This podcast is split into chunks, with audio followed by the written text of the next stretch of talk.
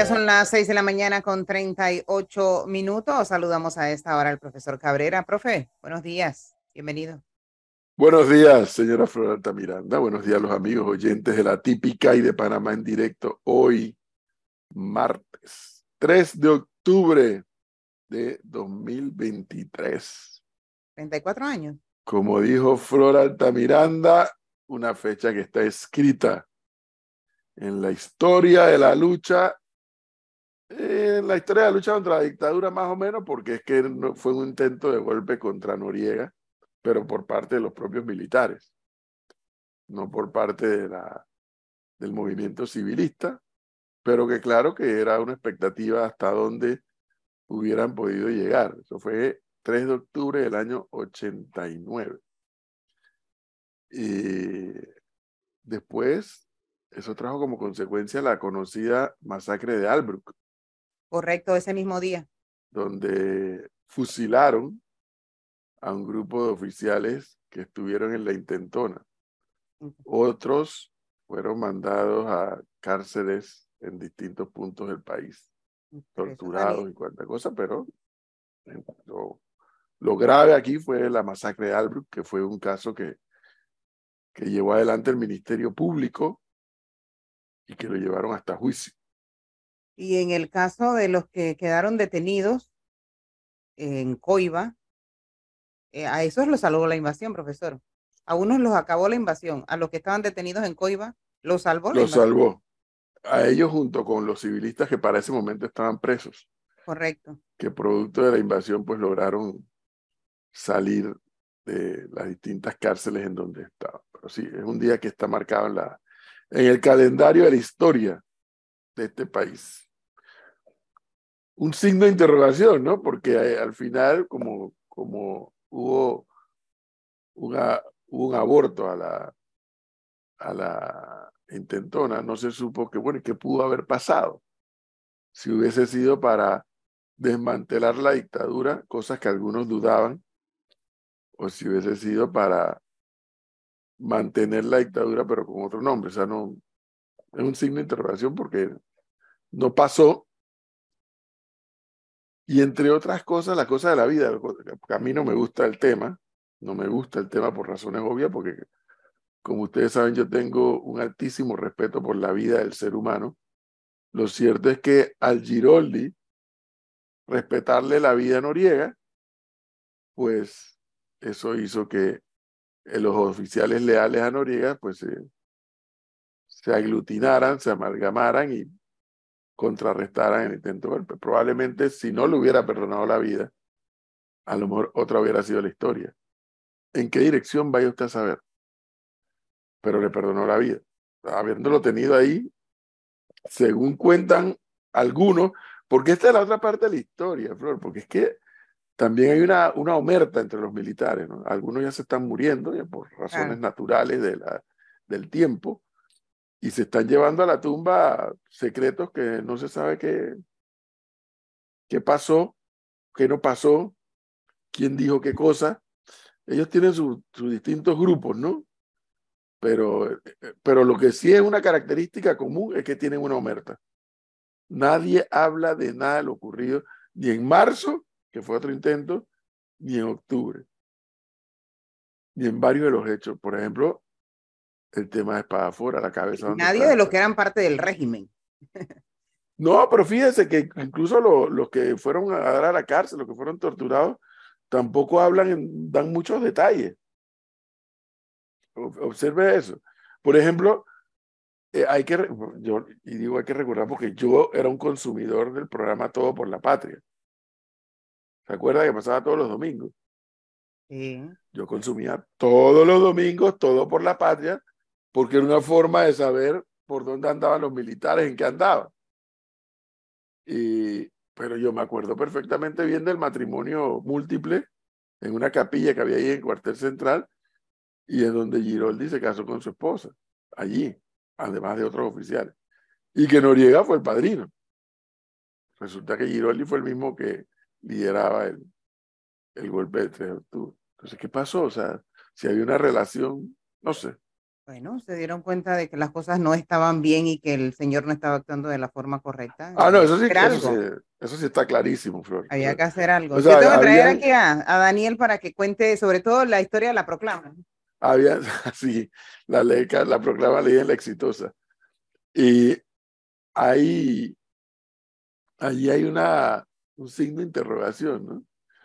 Porque sí parece que algunos oficiales ya advertían de que, oye, esto no va bien, esto no va bien, ya mucha gente en la calle, mucha gente protestando, estaba el hecho cierto de la penetración del narcotráfico en las fuerzas de defensa nacional. Bueno, Sí, estaba penetrado por su líder, el propio Noriega, ¿no? Así que para los que nos escuchan y son más jóvenes, ya saben. Melissa, buenos días, ya saben. Bueno, esto terminó en la invasión. Un día como hoy, 3 de octubre, pero el 89, aprendiendo de historia, ¿no? Aquí en Panamá. un grupo de y- militares trataba de dar un golpe a Y Noriega. siempre es bueno, como usted comentaba, que naturalmente ya se están yendo, pero hubiese sido bueno conocer parte de las historias. No sé si recuerdan cuando conversamos en 5 a las 5 con Rubén Darío Paredes. Sí, claro. No muchos están a favor o están de acuerdo con las cosas que se realizó en esa ep- en la época, pero fue muy interesante conocer eh, su lado de los hechos y saber cómo sucedieron las situaciones. Siempre es bueno Sí. conocer. Pero ellos tienen una ley de silencio. Curioso, curiosísimo. Una ley de silencio que nadie dice nada, nada. Pero bueno, está marcado en el calendario de la historia el 3 de octubre del 89. Por lo demás, la mañana radiante, algunas nubecitas por allí. Caluroso también. Oye, el la, la clase de calor de ayer era brutal. Horrible. Wow. Con aire acondicionado yo iba sudando. Pero bueno. Señor Gonzalo, ¿qué es su vida? No, bien, muy buenos días a usted. Tranquilo, tranquilo. Como el país, así es. En la tranquilidad, en la Es tranquilidad, Como debe ser, como el país, tranquilo. como el país. Flor, le tengo una historia para que Gonzalo le deje esta. dice- Creo que los venezolanos creo que dicen pichirre. Ajá. Sí, Para que Gonzalo le, tacaña. le deje de decir tacaña y pichirre. de caña porque yo busco la economía. Ayer, ayer, Flor, al señor Gonzalo le agarraron. Usted sabe cuando, cuando el bateador batea, no, cuando batea de fly, no. Lo agarraron robándose la segunda.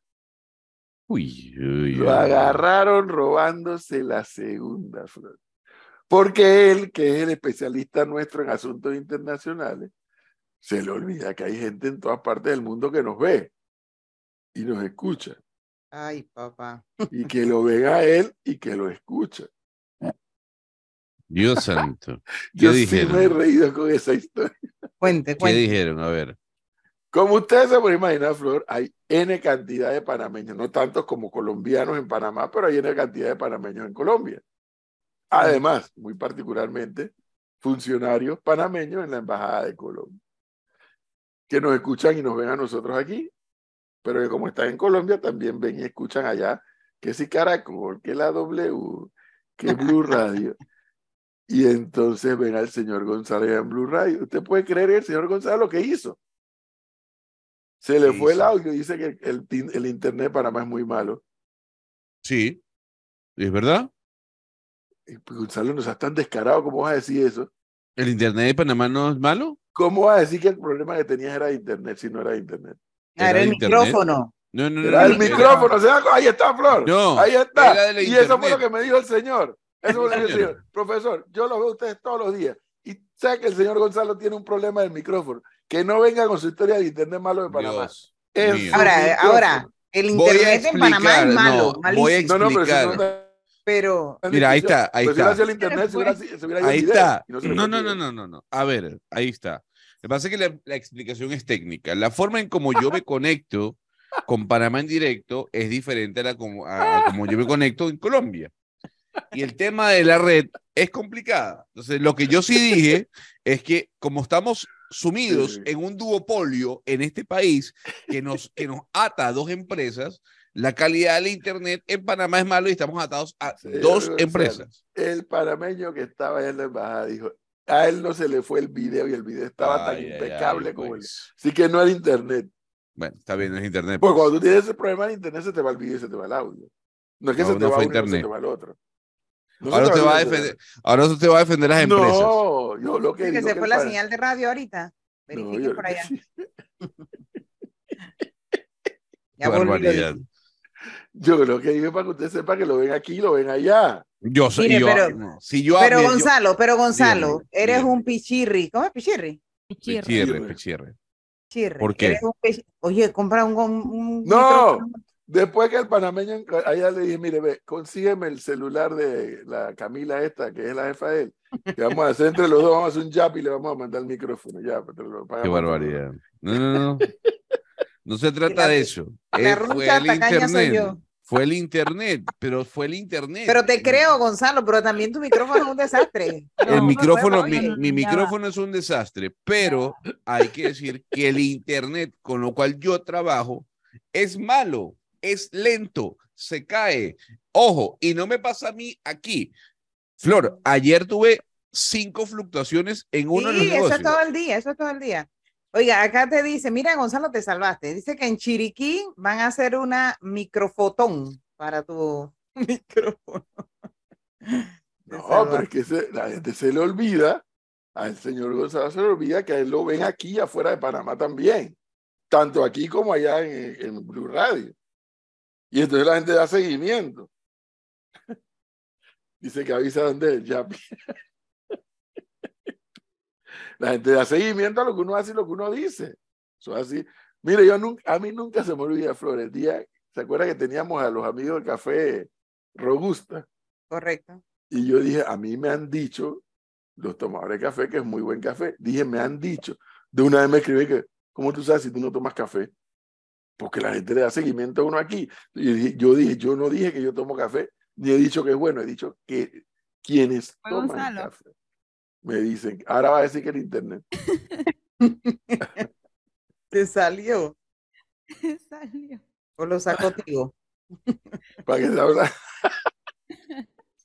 para No, que pero, siga hablando. pero de- lo de- del de la- internet, de la profe, en. Panamá de verdad es terrible. Un gran abrazo, ¿no? O sea, me acabo de quedar sin internet, ¿no?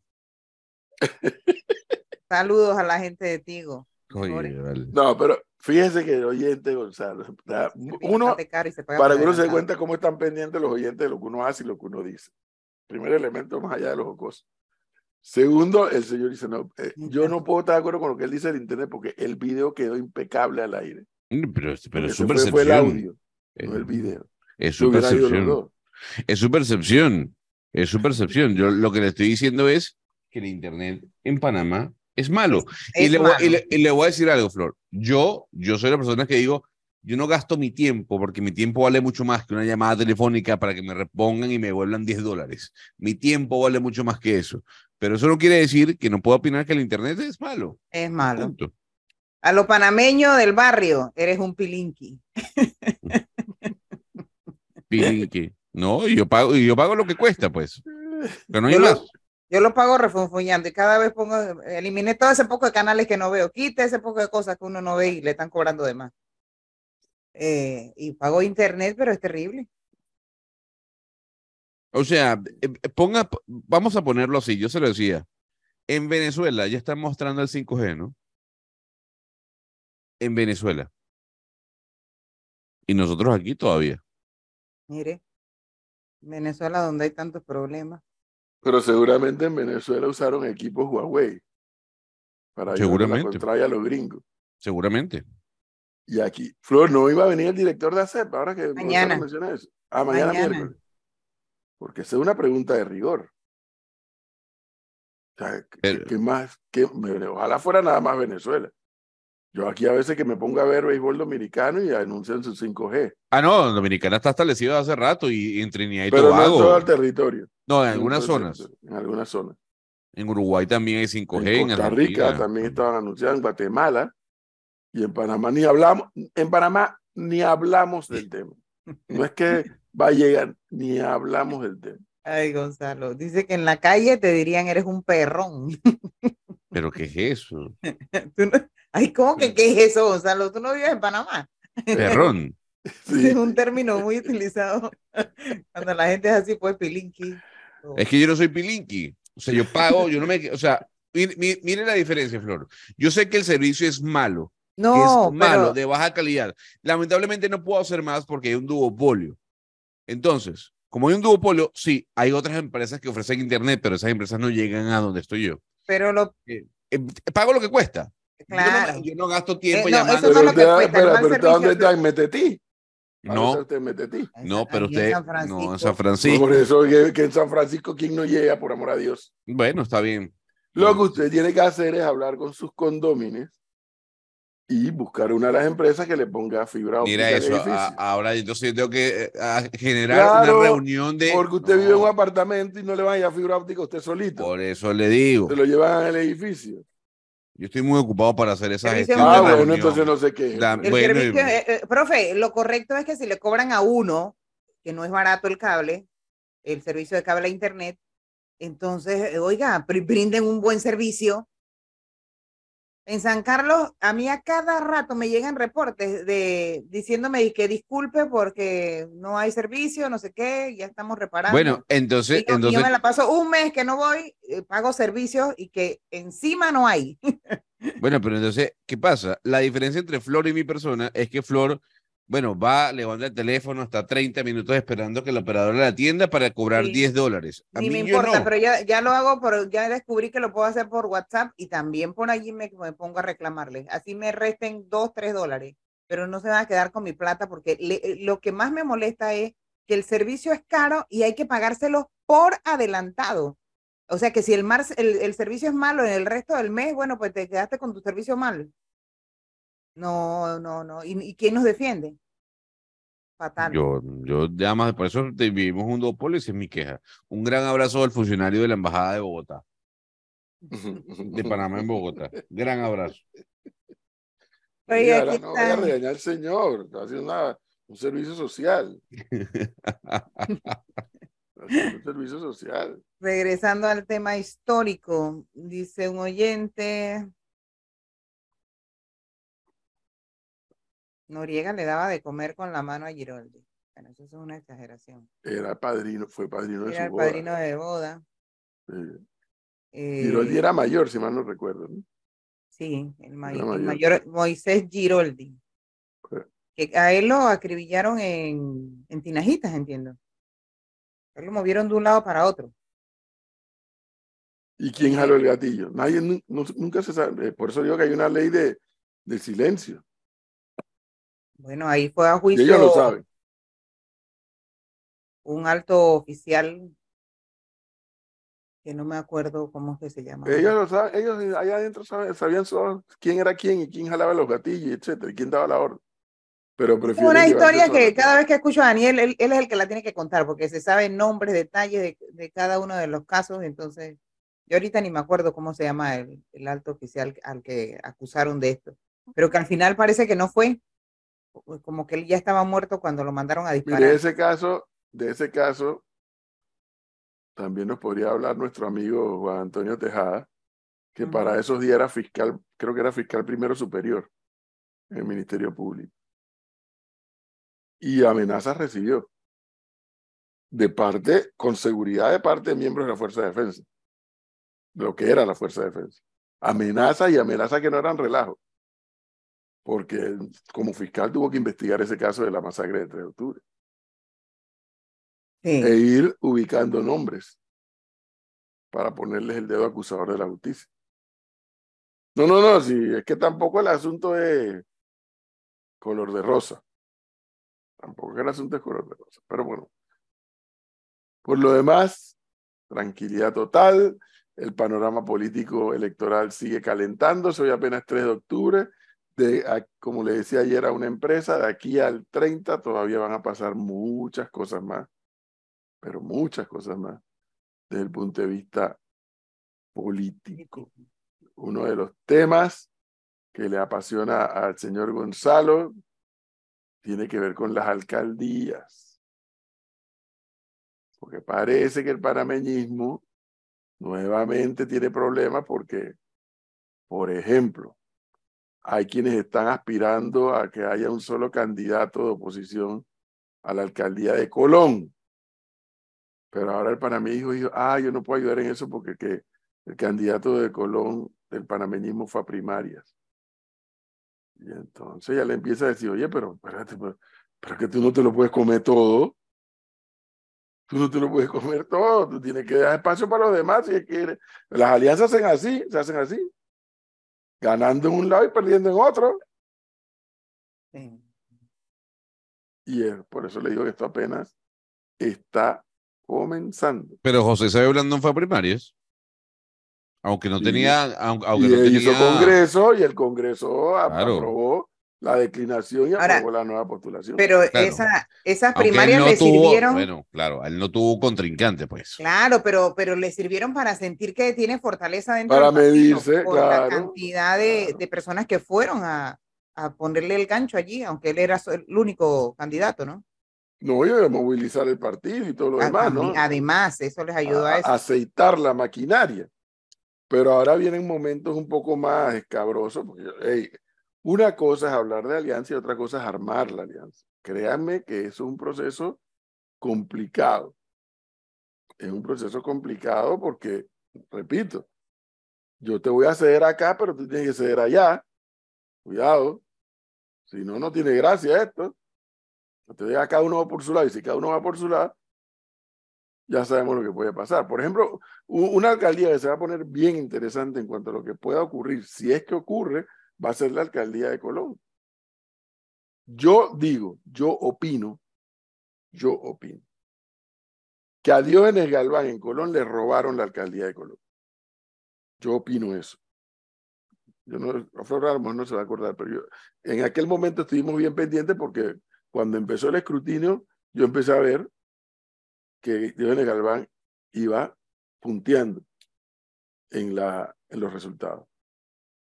Y de pronto, por arte, obra y magia, de Birli Birloque, te dan la vuelta.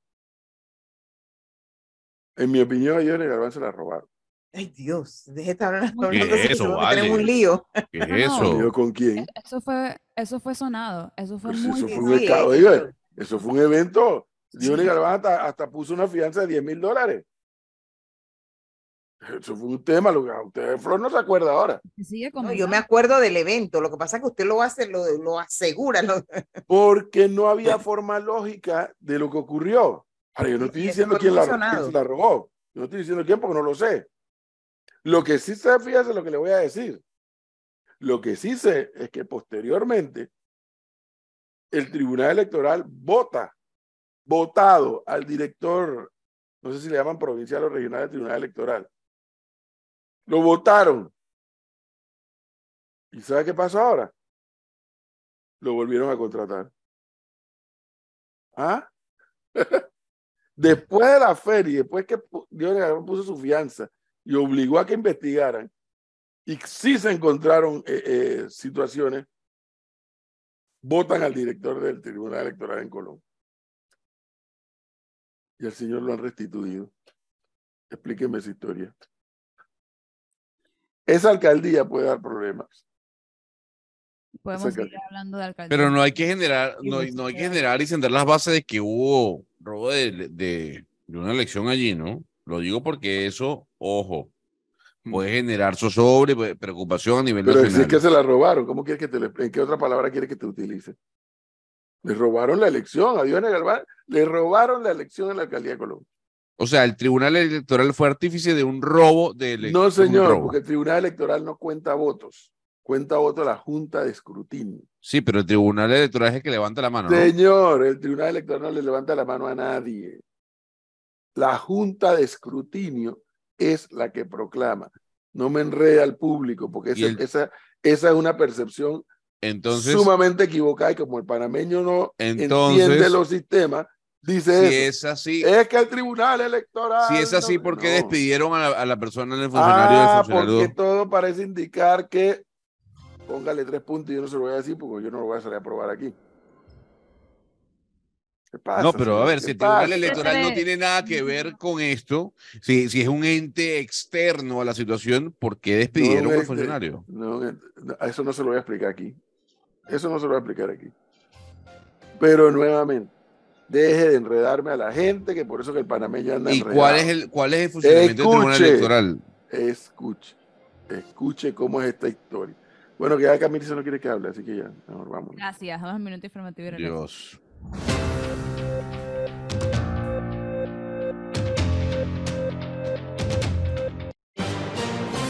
La información al instante en Panamá en directo. Minuto informativo. Son las 7 con 3 minutos de la mañana. Y cientos de personas participaron la tarde de ayer eh, en una marcha para rechazar el nuevo contrato entre el Estado y Minera Panamá SA. En la actividad se apreciaba principalmente a obreros de la construcción, maestros y también estudiantes. Abajo el contrato minero, abajo era una de las consignas de esta manifestación que partió desde el Parque Porra, ciudad de Panamá, y llegó hasta la sede de la Asamblea Nacional. Clima. Buenos días a todos. Mucha atención con las mareas altas y su coincidencia con las lluvias esta tarde. A las 6 y 16 minutos de la mañana tuvimos la primera marea en el Pacífico de 17.6 pies. La segunda a las 6 y 44 minutos de la tarde se espera de 16.3 pies de altura. En el Caribe a las 5 y 12 minutos de la madrugada tuvimos la primera marea de 0.5 pies y a las 4 y 2 minutos de la tarde 1.3 pies de altura. Desde las 6 y 6 minutos de la mañana salió el sol, se estará ocultando a las 6 y 8 minutos de la noche. Estamos en cuarto menguante y la luna saldrá esta noche a las 9 y 50 minutos, ocultándose a las 10 y 54 minutos de la mañana del miércoles. Soy Annette Quinn para Panamá en directo. Que tengan un excelente día. Costa Atlántica. Buenos días. El Cuerpo de Bomberos de Colón logró atender rápidamente un incendio que se mantenía dentro de las empresas Euromil Zona Libre, Elite Brand SA, dos bodegas ubicadas dentro del casco principal del comercio mundial.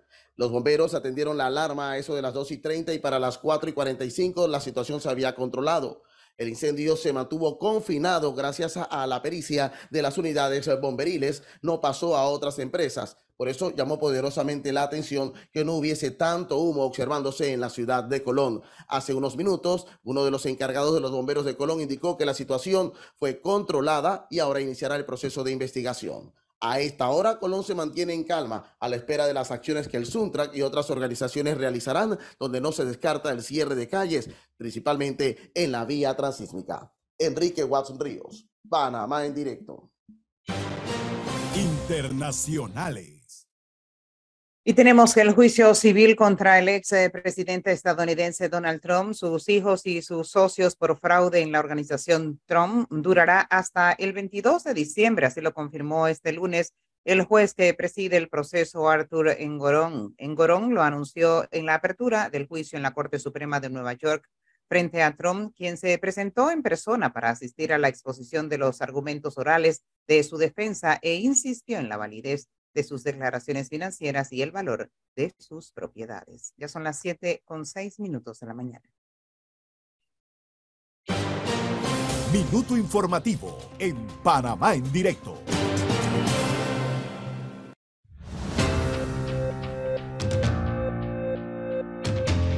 Siete de la mañana con siete minutos, profesora. ¿Qué desea? Les tengo un videito. Oiga, ¿dónde está? Un video, Un ya momento, va, ¿dó- dó- ¿dónde está va. Greenspan? Pero les De vacaciones. a todos Ah. ustedes que tienen que ver. ¿Qué está hablando, Melissa? ¿Qué? Eh, Les tengo un video, se los voy a colocar, ya me lo pasaron. viene, esa caída del sector inmobiliario va a golpear a la economía. También hay que decir Ah, que parte de la reducción viene mala. ligado al fin de los beneficios de la reapertura post-COVID. Gonzalo se... Gonzalo se fue. me fue. Sí, señora. Yo lo estoy viendo en pantalla. Usted, Gonzalo, como siempre, lo vemos en pantalla, pero lo vemos hablar con su camiseta negra, moviendo las manos. Del momento en que Gonzalo se quedó sin audio. Los oyentes están pendientes de todos y hasta nos pasaron el video. Dios mío. La gente no, no, no tiene nada que hacer. Dios. Profesor, su micrófono. No tiene, No tiene nada que hacer. Dios santo. Eso es para que usted vea que la gente no da cuartel en este negocio, señor Yo lo González. sé, yo lo sé, yo lo sé. ¿Qué le puedo decir? La gente no da cuartel. Entonces usted le cayó encima al internet de, de Panamá. Pero yo su- no dije nada malo. Ahora no me vengan. estaba impecable. Pero no me vengan ahora, no vengan ahora a sacar No lo va a linchar por el internet, No profesor. porque acá a sacar pecho por el internet de Panamá, por es Dios. un desastre, así que no lo linche por el internet. Pero por- si- escuche, línchelo por mentiroso. No era el internet en ese No, yo no- momento, yo era no- el micrófono. uno, yo no estoy, uno, yo no estoy mintiendo. No, neces- no necesito mentir. Y dos, no voy a sacar pecho por el internet de Panamá. Porque no? Porque no es Porque bueno, no sirve, porque es no malo. Punto. es. Al César lo que es el César. Pero ahí no fue lo que pasó. Bueno, si usted dice que no, que no voy a decir. Usted, Pero, Pero si el video estaba impecable. pero si usted vio, yo, usted vio que yo toqué el micrófono. No toqué el micrófono. Entonces, No, si no porque toqué se el micrófono- Listo. El, pu- el punto es que aquí no podemos sacar pecho del internet. Es No, así. pero usted le echó la culpa malo. al internet que no es. Pero si hagamos el mejor ejemplo. Estoy hablando con ustedes y se cae el internet. Pues, a ver, no. Bueno, yo estoy hablando a cada rato y me sale aquí que tengo, ¿cómo se llama? Se Ajá. congela, banda baja, sí. Y estoy conectada al router. Oiga, dice profesor, ya dejen, dejen a Gonzalo en paz. Deja, Gonzalo, en paz. Qué barbaridad. Esos son los, los Gonzalo Lovers. Dios. Profe, ¿y el Tribunal Electoral en Colón podía lo menos llamar a nuevas elecciones para ese cargo ante tantas irregularidades? Al señor lo vuelven a contratar quizás porque lo necesitan en el 2024. Ah, pero es que eso es lo que a mí me genera suspicacia. Pero espérese, antes de llegar allá, Flor, sí es importante por la pregunta que hacía Gonzalo y por beneficio de quienes nos escuchan, porque hay, hay demasiados panameños que, y yo lo digo, y esto que voy a decir lo digo con todo respeto, porque al panameño le gusta hablar de política. Le encanta y eso para mí está bueno, es bueno. Por algo Panamá tiene uno de los índices altos de participación electoral. Eso es bueno. Lo malo es que te metas en la vida política que es tu deber y tu obligación como ciudadano, hombre o mujer de este país, y no entiendas cómo funciona el sistema. En materia de proclamación, en materia de proclamación, que fue lo que preguntó el señor González, la gente tiene que entender, por amor a Dios, entender los tres magistrados del Tribunal Electoral, los que hay ahora, los que han habido en el pasado y los que vengan, si el sistema se mantiene igual, no cuentan votos. No cuentan un solo voto en todo el país, no lo cuentan. Entonces cuando yo digo a gente, es que los magistrados están preparando un fraude, pero ¿cómo los magistrados pueden hacer un fraude si ellos no cuentan votos? Los magistrados del Tribunal Electoral no llenan actas, ni proclaman. Proclaman la Junta Nacional de Escrutinio. La Junta Nacional de Escrutinio es la que proclama al presidente de la República. La Junta Nacional de Escrutinio, no los magistrados del Tribunal Electoral. La Junta, ah, la Junta Nacional de Escrutinio es nombrada, eh, asumo, esa parte nu- nunca le he preguntado, pero asumo que en común acuerdo de los tres magistrados. Y, y usualmente, desde que el país retornó a la democracia hasta el día de hoy, usualmente han buscado ciudadanos y ciudadanas con un perfil que muy pocas veces ha sido objetado a alguien en la Junta Nacional de Escrutinio. Muy pocas veces. Algunos profesionales, algunas amas de casa, hombres, mujeres, artistas, lo que fuere. Que yo recuerde, así públicamente, no recuerdo que ese no puede estar en la Junta Nacional porque es un tramposo. Jamás he oído eso. Lo mismo pasa en los circuitos electorales para diputados. La instancia que proclama los ganadores en, en los diputados son las juntas circuitales de escrutinio. Lo mismo pasa en las alcaldías, la junta distritorial de escrutinio. Y lo mismo pasa en, ah bueno, no sé si lo mismo en los corregimientos, pues no sé si es la misma junta distritorial. Creo que es la misma, sospecho. Entonces, primer elemento, amigos oyentes y quienes nos ven por la parte digital, sáquese de la mente la historia de los tres magistrados. Los tres magistrados lo que sí te hacen es la aplicación de la norma electoral y la interpretación de la norma electoral. Eso sí lo hacen ellos. Pero los magistrados no cuentan votos. Entonces, a eso se suma otro elemento. Se suma otro elemento. En la Junta Nacional de Escrutinio, para, efectos del presidente, cada partido político tiene un representante. O sea, el Tribunal Electoral nombra una junta. Ahora no recuerdo si son seis o no sé cuántos, o siete, no me acuerdo cuántos son. Pero es un número de menos de diez, creo. Pero cada, cada partido político y cada candidato de libre postulación nombra un representante en la Junta Nacional de Escrutinio, que reitero es la que proclama el presidente. Por eso es que yo me burlaba y me reía, porque si hay un experto en enredar a la opinión pública en estos temas, se llama el expresidente Martinelli.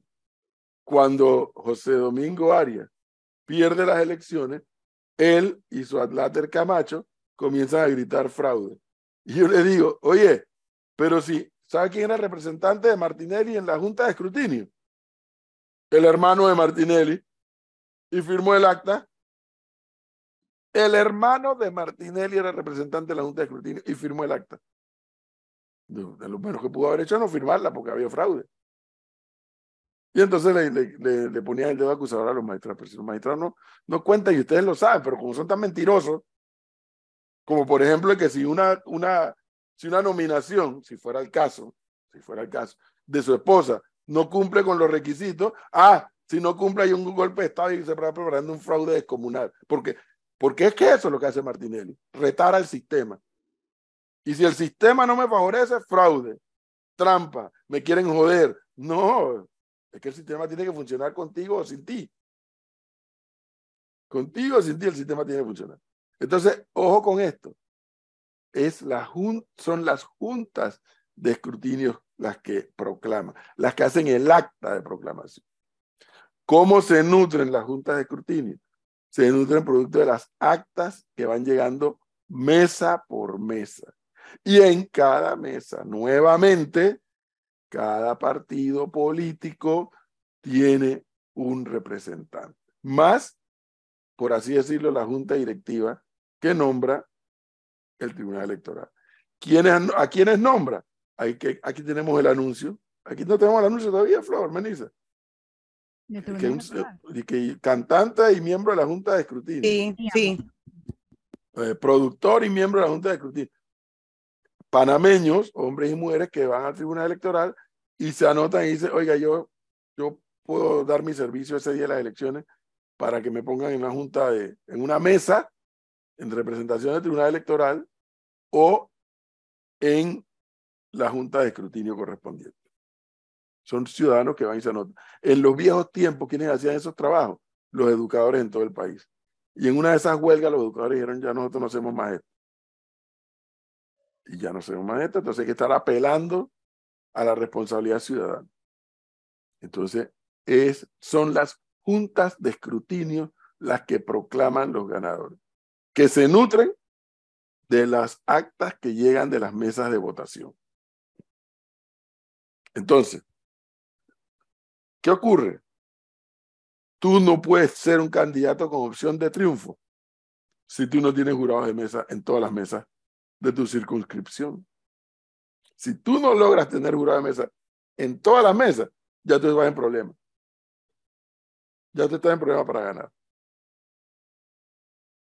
si tú no logras, como partido político, tener miembros en la Junta de Escrutinio, ya estás en problema. ¿Y por qué les digo que estás en problema?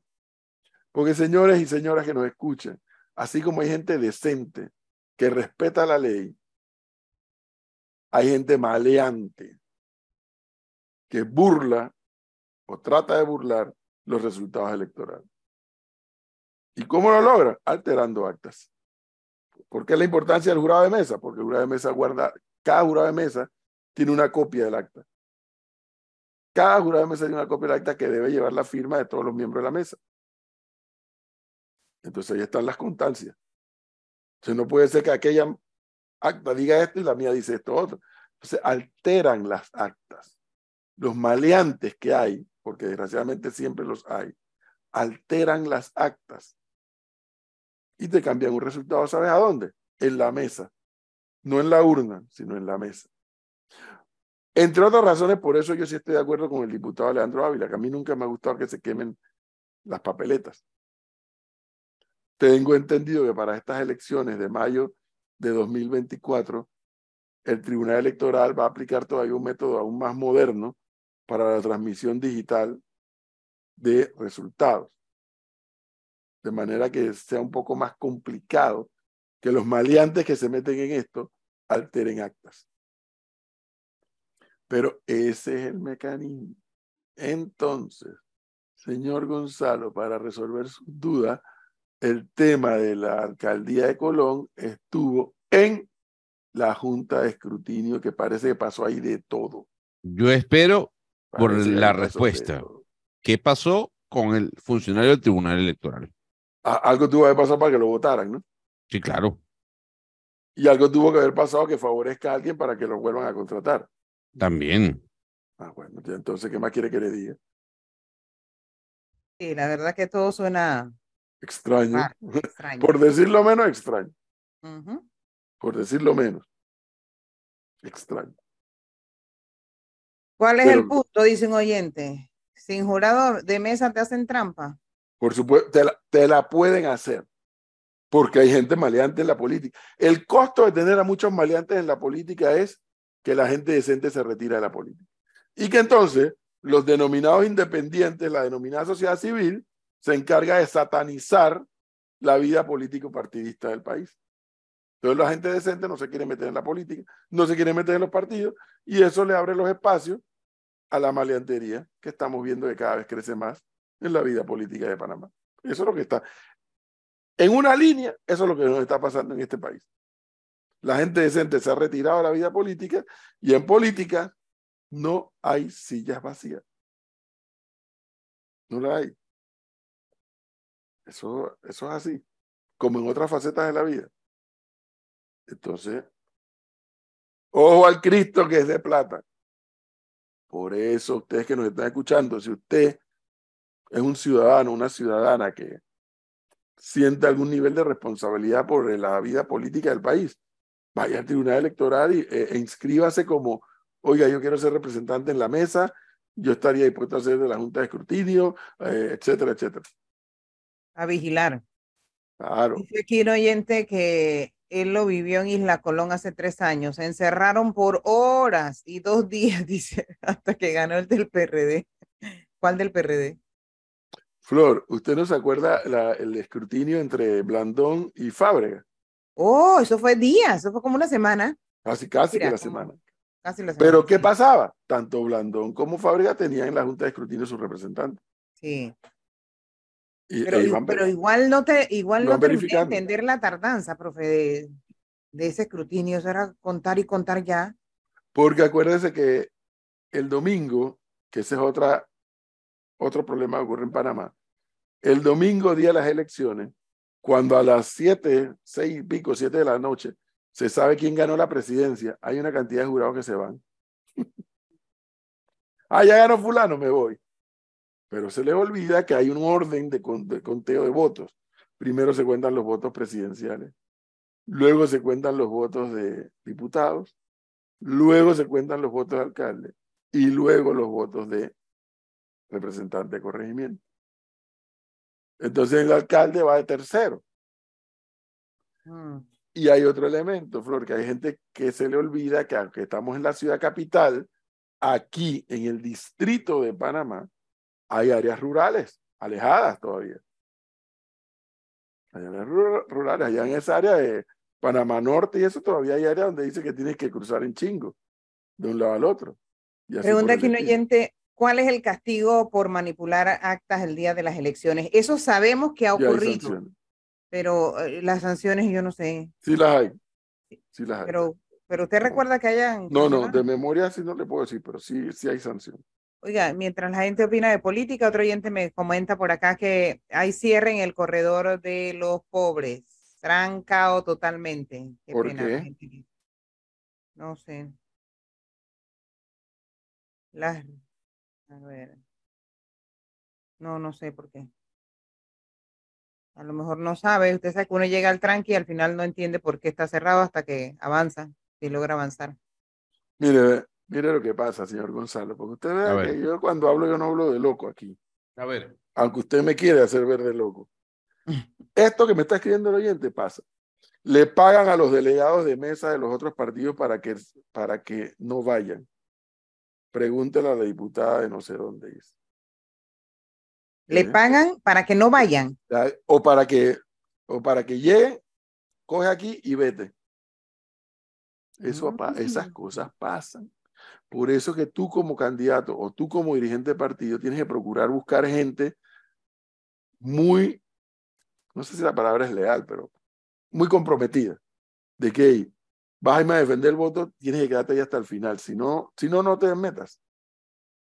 Si no, Oiga, no te bueno, sí, el, sí, el Suntrax anunció cierres para el día de hoy por diferentes puntos del país para perjudicar a toda la ciudadanía.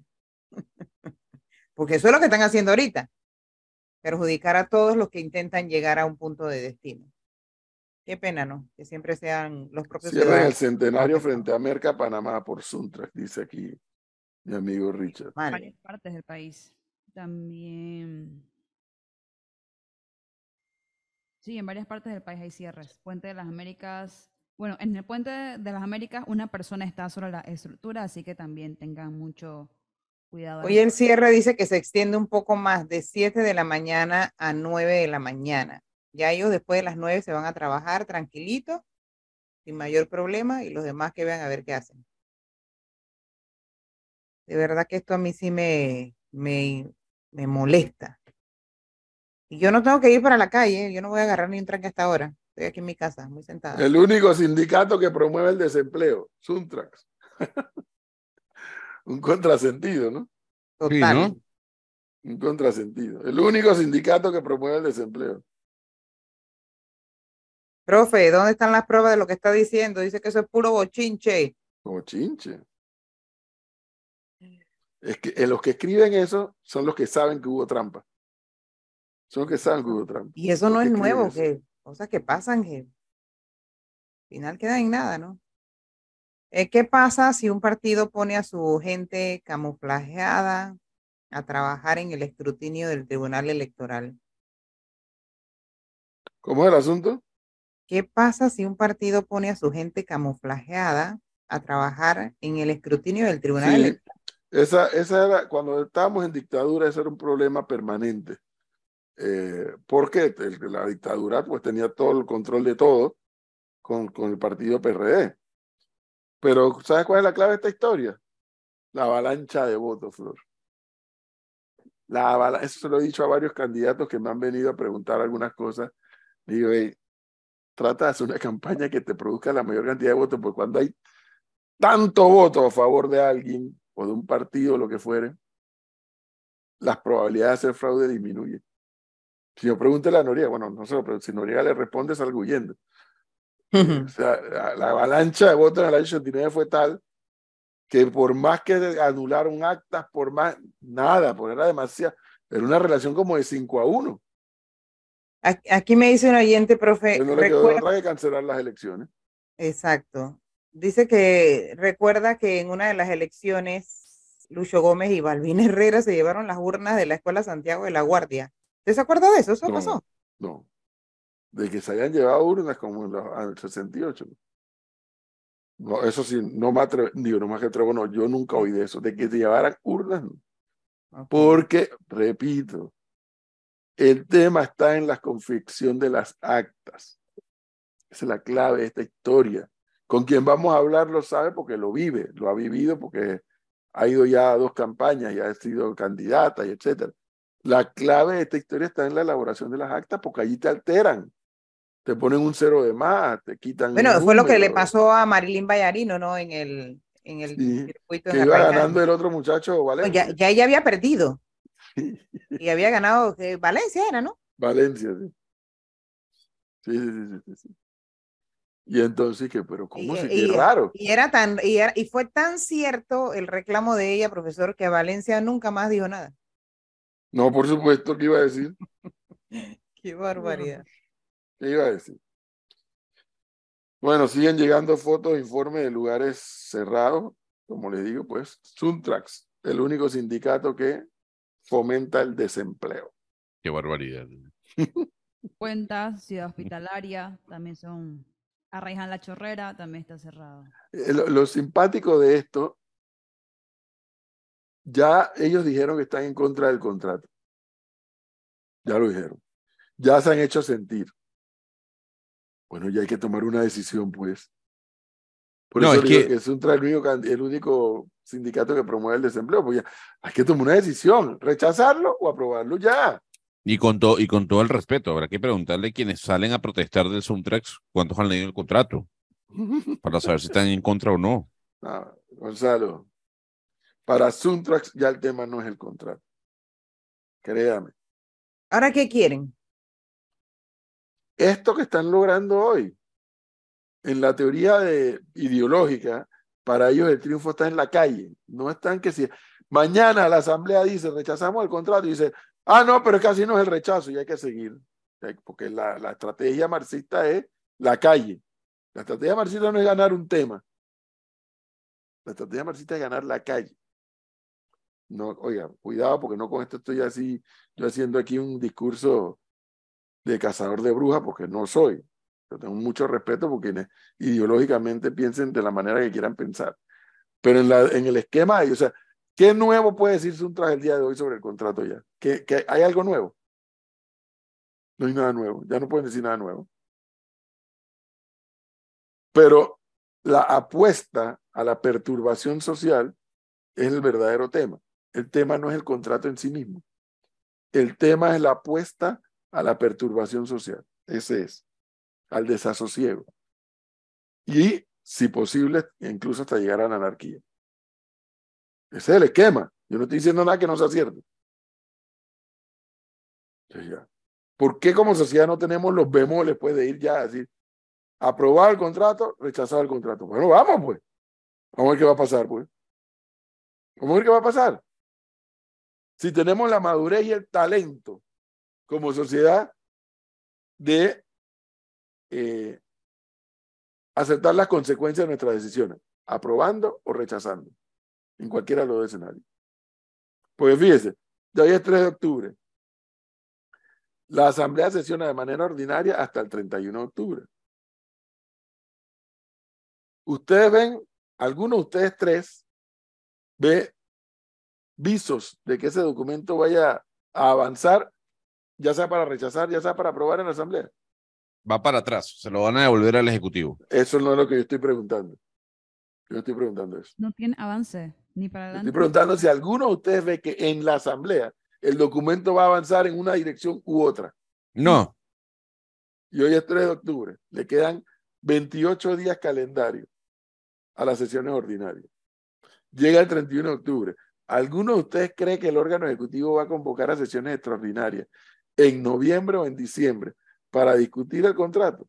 La respuesta es no. no. Llega enero, se instala la asamblea el 2 de enero en periodo ordinario de sesiones. Un alto porcentaje de diputados buscando votos para reelegirse, aunque la campaña no ha iniciado. Ustedes ven al órgano ejecutivo comprometido con una candidatura como la de Gaby Carrizo, ahora llevando nuevamente el documento para que sea aprobado o rechazado a la asamblea.